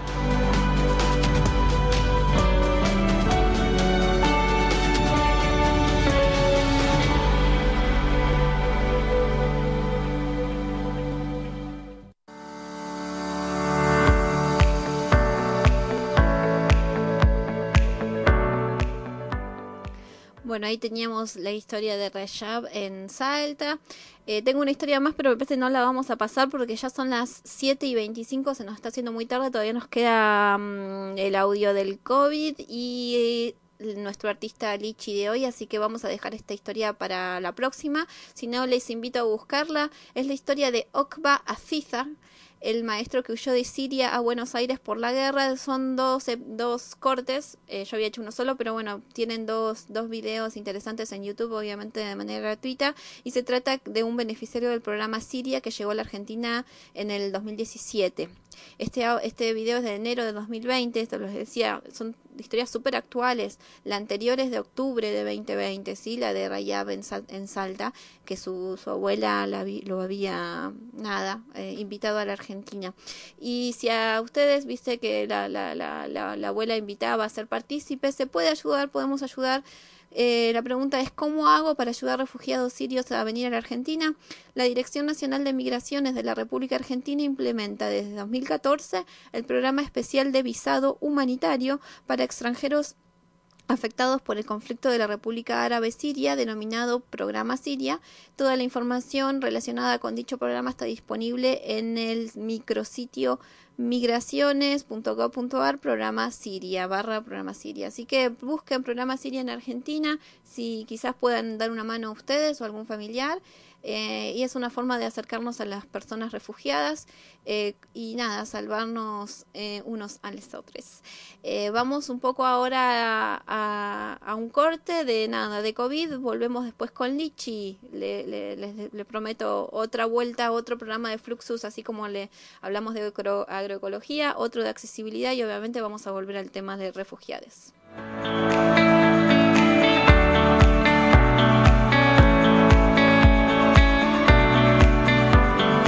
Fluxus. Lo que importa no es lo que lanzas, sino el lanzamiento. FM Chalten 1059. Aventurachalten.com. Comunícate con audios o textos al WhatsApp 2966 635 448.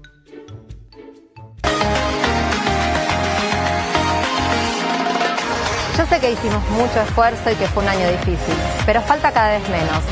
No te contagies ahora. Seguí usando barbijo, mantén la distancia de dos metros y lávate las manos. Envía tu audio WhatsApp a Fluxus 2966 635 448.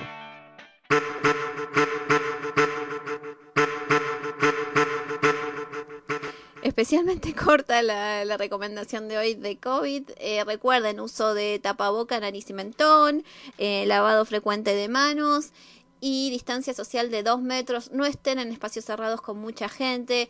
Los espacios cerrados son más complicados que los espacios abiertos. Ventilen sus hogares, los espacios comunes. Hay que ventilar, es muy importante.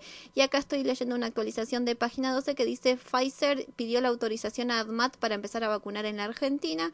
Así que el ministro de Salud, González García, confirmó este miércoles que Pfizer presentó la documenta- documentación al ADMAT para solicitar la aprobación de la vacuna en Argentina. Y Ginés dijo que se presentó en la ANMAT para autorizar la vacuna en Argentina. Si aprobó el Reino Unido, tiene holgadamente todo lo que tiene que tener, pero no me quiero adelantar porque es una cuestión técnica, dijo el ministro. Bueno, así que ahí tenemos más novedades sobre la vacuna y la, la aplicación. Aunque lo que decíamos antes, la Pfizer es difícil la cuestión de la, mm, de la logística. Si estos menos 70 grados, ¿cómo hacemos? ¿Cómo hacemos? Bueno.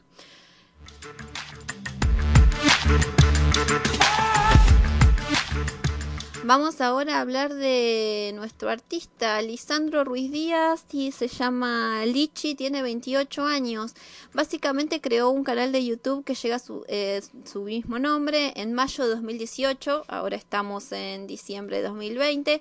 Lichi mm, tiene muchos, muchos videos junto a su compañera Dani, ¿sí?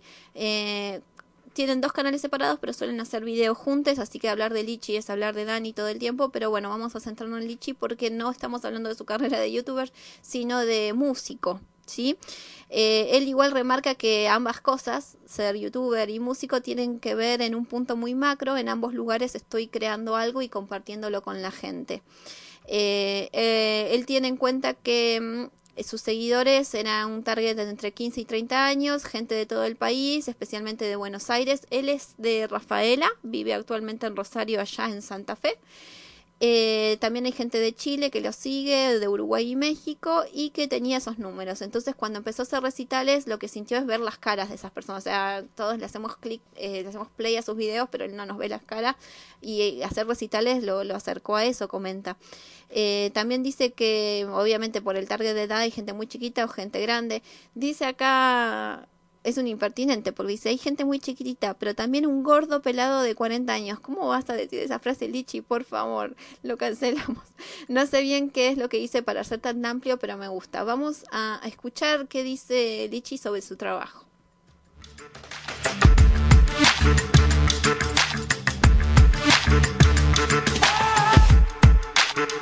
Qué trabajas? Eh, bueno, mucha gente me pregunta esto porque les confunde un poco, no entienden muy bien qué hago. Y de hecho, creo que mi- ni mi mamá sabe bien qué hago. Así que les explico a ustedes y de paso les explico a mi mamá. Cuando me preguntan qué haces de tu vida, yo nunca respondo mi trabajo, porque yo no creo que lo que hago de mi vida sea lo que hago para ganar plata. Tipo, son cosas muy distintas. Para mí, lo que hago de mi vida es ser músico y ser youtuber. Mi pensamiento está en eso la mayor parte del día, así que eso es lo que yo hago de mi vida. Que son cosas que sí me dan dinero, pero muy poco. Lo que hago de mi vida a nivel laboral y económico principalmente es ser copywriter, que es básicamente una persona que redacta textos muy pequeños, o bueno, no tan pequeños, pero textos que las marcas usan en distintos lugares. Por ejemplo, cuando las marcas en sus redes sociales postean algo, hay un texto abajo del posteo o arriba, eso lo escribo yo.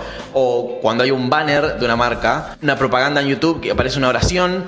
Como son pequeños textos que tienen que ver con la marca. Tenés que tener en cuenta un montón de cosas y, bueno, es, un tema que me re divierte es- ese trabajo y me gusta y, no es engorroso para nada y lo disfruto. Eso principalmente y también de manera freelance soy redactor pero de cosas más largas, tipo periodismo, artículos. Hago cosas de ese tipo freelance. Hago también de manera freelance laburos para redes sociales, contenido, redacción, etcétera. Bueno, todo un montón de cosas que me, que me van encargando a veces. Así que si necesitan, me llaman.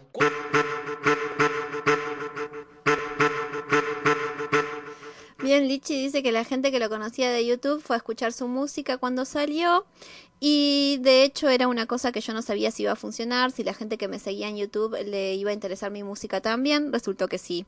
Existen estadísticas en YouTube, son todos números, vos no ves las caras de la gente, sino que ves cuánta gente ve lo que hace, se, se, se aboca a eso. Los videos de Lichi son súper interesantes, algunos son súper graciosos, otros son súper serios y bueno, cuando está con Dani la rompen ambos. Ahí vamos a escuchar un poco más sobre su faceta youtuber.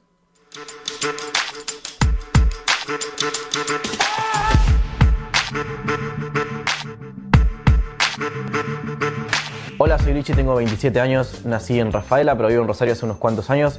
Soy youtuber, soy músico, no vivo de YouTube todavía, de la música tampoco, pero eh, trabajo en publicidad. ¿Qué onda, guachites? Bienvenidos a un nuevo video. Hago videos sobre sexualidad, sobre música, sobre juegos, sobre memes, sobre entretenimiento. La idea de mis videos es siempre compartir algo que me interesa o que me interpela de alguna manera o que me parece curioso. A veces desde el humor, a veces desde, algo serio, pero siempre algo que, que, aportar algo útil.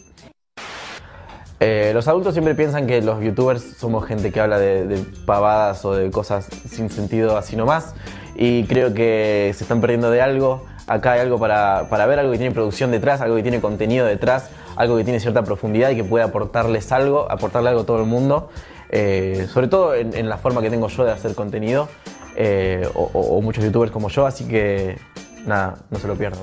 Hacemos mucho contenido sobre sexualidad, sobre género, sobre orientaciones sexuales y demás, no solamente desde la teoría, sino desde nuestra propia experiencia, porque tenemos muchas cosas para contar sobre ese tema.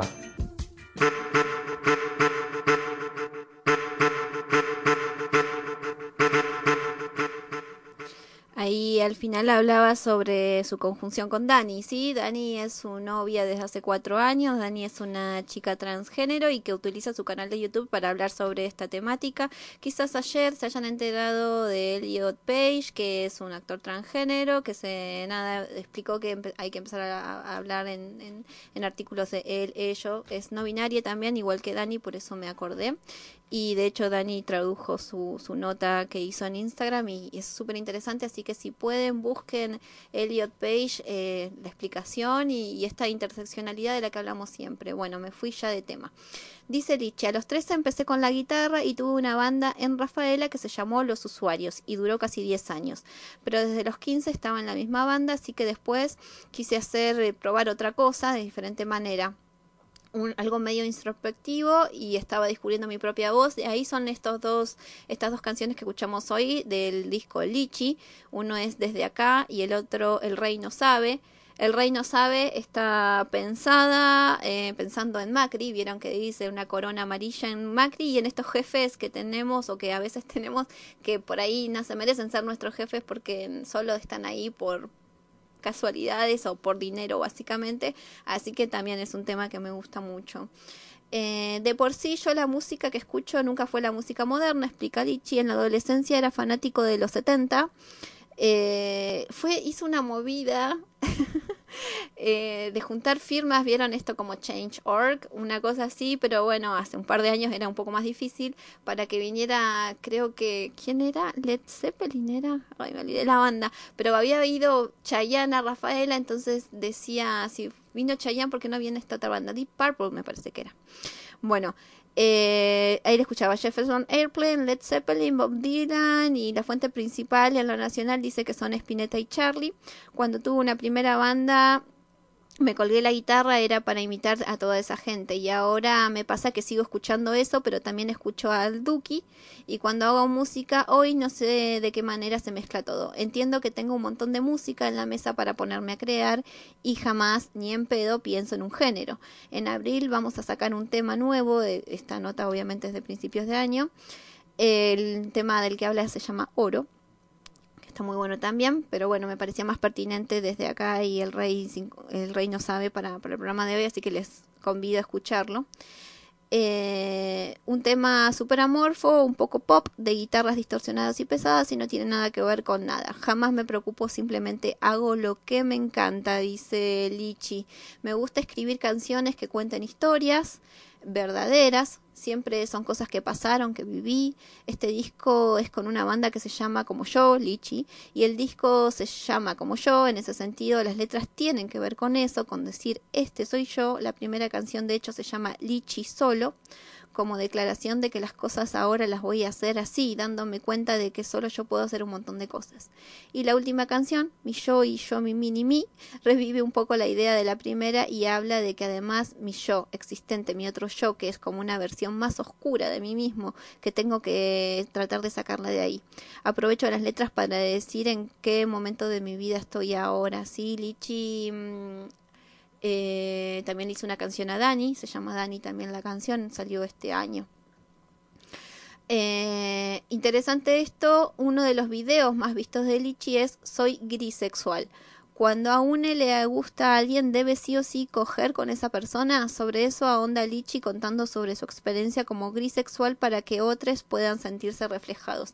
Lichi es gay y además es grisexual. Grisexual es del, bueno, a ver, este arco iris de, mm, de sexualidad y de bisexuales que solo tienen relaciones sexuales con personas con las que están enamoradas o personas que tienen relaciones sexuales con cualquiera. Y grisexualidad es cuando tú, nada, no, no te llama la atención tener sexo. Es- hace un par de días fue el día de la visibilizar la asexualidad en este arco iris, digamos, si lo queremos pensar, en este espectro, asexualidad y grisexualidad están muy cerca una de otra. Así que nada, vamos a escuchar al respecto que nos dice, no sobre grisexualidad, sino sobre identidades disidentes. Salir del closet, salir del armario, es una cosa que siempre me pareció bastante injusta. Porque salir del closet significa comunicarle a la gente que te rodea, a tu familia, a la gente que conoces, que lo que ellos suponían que eras no es así. O que lo que ellos esperaban de vos es un poco distinto. Y ellos lo esperaban porque la heterosexualidad está instalada social y culturalmente, y por inercia, por automatismo, todos suponemos que todos son heterosexuales hasta que se demuestre lo contrario, y a veces ni imaginamos que existe un contrario o una alternativa a eso. Socialmente es como si no existieran diversas formas de amar, sino que simplemente hay una principal y después pequeñas variaciones. Y es re injusto que porque el otro supuso algo de mí, o porque todos supusieron algo de mí, de un tema que, que quizás yo nunca hablé, yo tengo que armarme de valor y tomarme el trabajo de explicarles que eso es distinto. Y hacer un anuncio y soportar preguntas y soportar acoso y violencia. Y no es que sea tan difícil decir me gustan los chicos, me gustan las chicas, me gustan las dos cosas, mi identidad es tal, me gusta expresarme de tal manera. No es para nada difícil identificarte con lo que sea que te identifiques. No es difícil decirlo, pero para mucha gente sí es difícil escucharlo. Y yo culpa de eso me tengo que hacer cargo de la pequeñez del otro. Un grupito de la sociedad, un grupito pequeño de gente que no entendió algo que el resto sí. Y porque ese grupito no logra entenderlo, o no quiere entenderlo, o no puede entenderlo, por andar a saber qué limitaciones, el resto de la sociedad tiene que comerse los reglazos y los golpes y la violencia y el odio. Entonces tenemos que salir por siempre agachados, escondidos, tratando de que nadie se dé cuenta de que somos gays, o de que somos zurdos, o de que sabemos matemática, o de que nos sale pensar, o de que nos sale amar, o cualquiera sea el problema de turno que el grupito de allá no entiende. Son como los del fondo del aula molestando al resto de la clase y no dejando que la clase suceda, porque no entendieron lo que dijo la profe y se aburren. Hoy en 2020 sigue habiendo gente que se cree capaz de negarle al otro el que pueda tener una vida como la de cualquiera. Hoy la discriminación, el odio y la violencia siguen causando que haya gente que se niega a sí misma la posibilidad de tener una vida como la de cualquiera, por miedo al rechazo y por miedo a la tortura de vivir en un mundo que los rechaza. Y mientras tanto la gente pequeña, ese otro grupo de la sociedad, puede caminar la calle tranquila, puede dormir en paz, hasta que quizás un día logren darse cuenta de que la sexualidad se puede expresar de un montón de formas, de que el amor se puede expresar de un montón de formas, y vuelvan a decir ups y se normalice todo y después vayan a quejarse de otra cosa nueva que no van a entender. En 2020 sigue habiendo miedo, sigue habiendo odio, sigue habiendo tortura, culpa de la gente que no entendió. Y vuelvo a decirlo, culpa de esa gente pequeña que no entendió, sufro yo. El peso de su ignorancia lo tengo que cargar yo.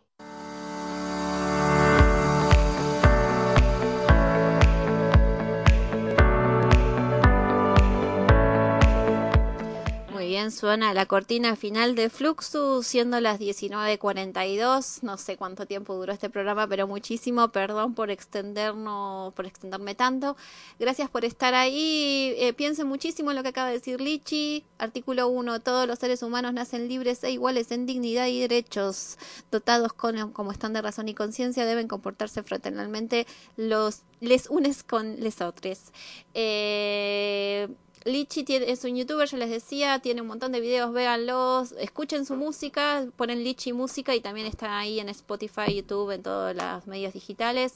También lo amo a Lichi, como amo a LP y al resto de, y a Susana Vaca también, una dulzura la amé.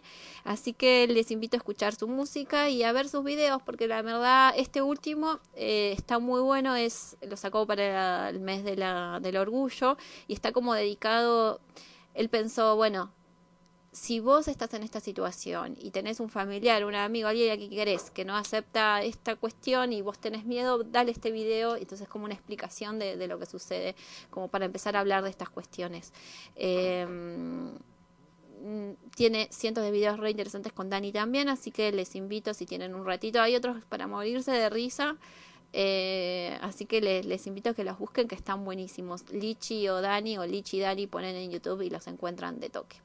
Y no todas las personas del mundo tenemos las mismas oportunidades ni la misma suerte.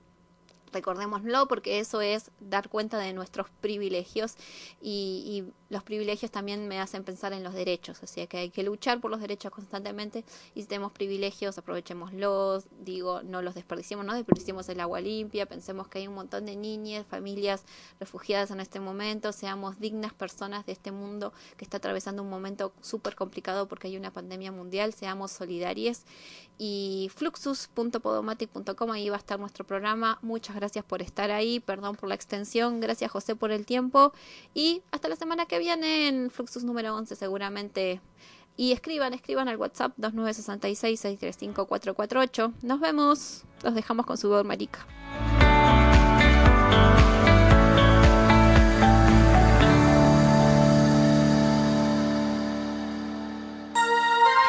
Una devaluación emocional sin paritarias, el amor no me va a alcanzar. Colectivicemos el afecto, que esto no recaiga solo en vos y yo. No hablo de flexibilizar, no más precarización. Quiero libertad y autonomía, que para todos no son una utopía. Yo no quiero que seas mío, ni amo ni Dios ni patrón. Y si un día llego a desearlo, haceme paro, piquete y movilización.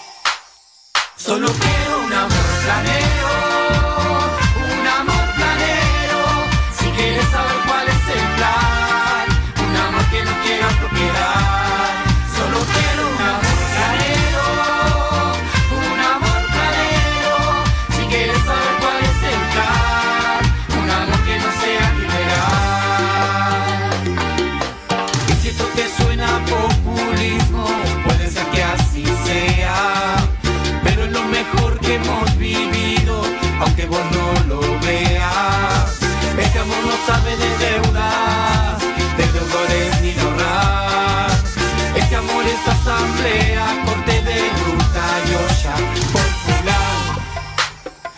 Solo quiero un amor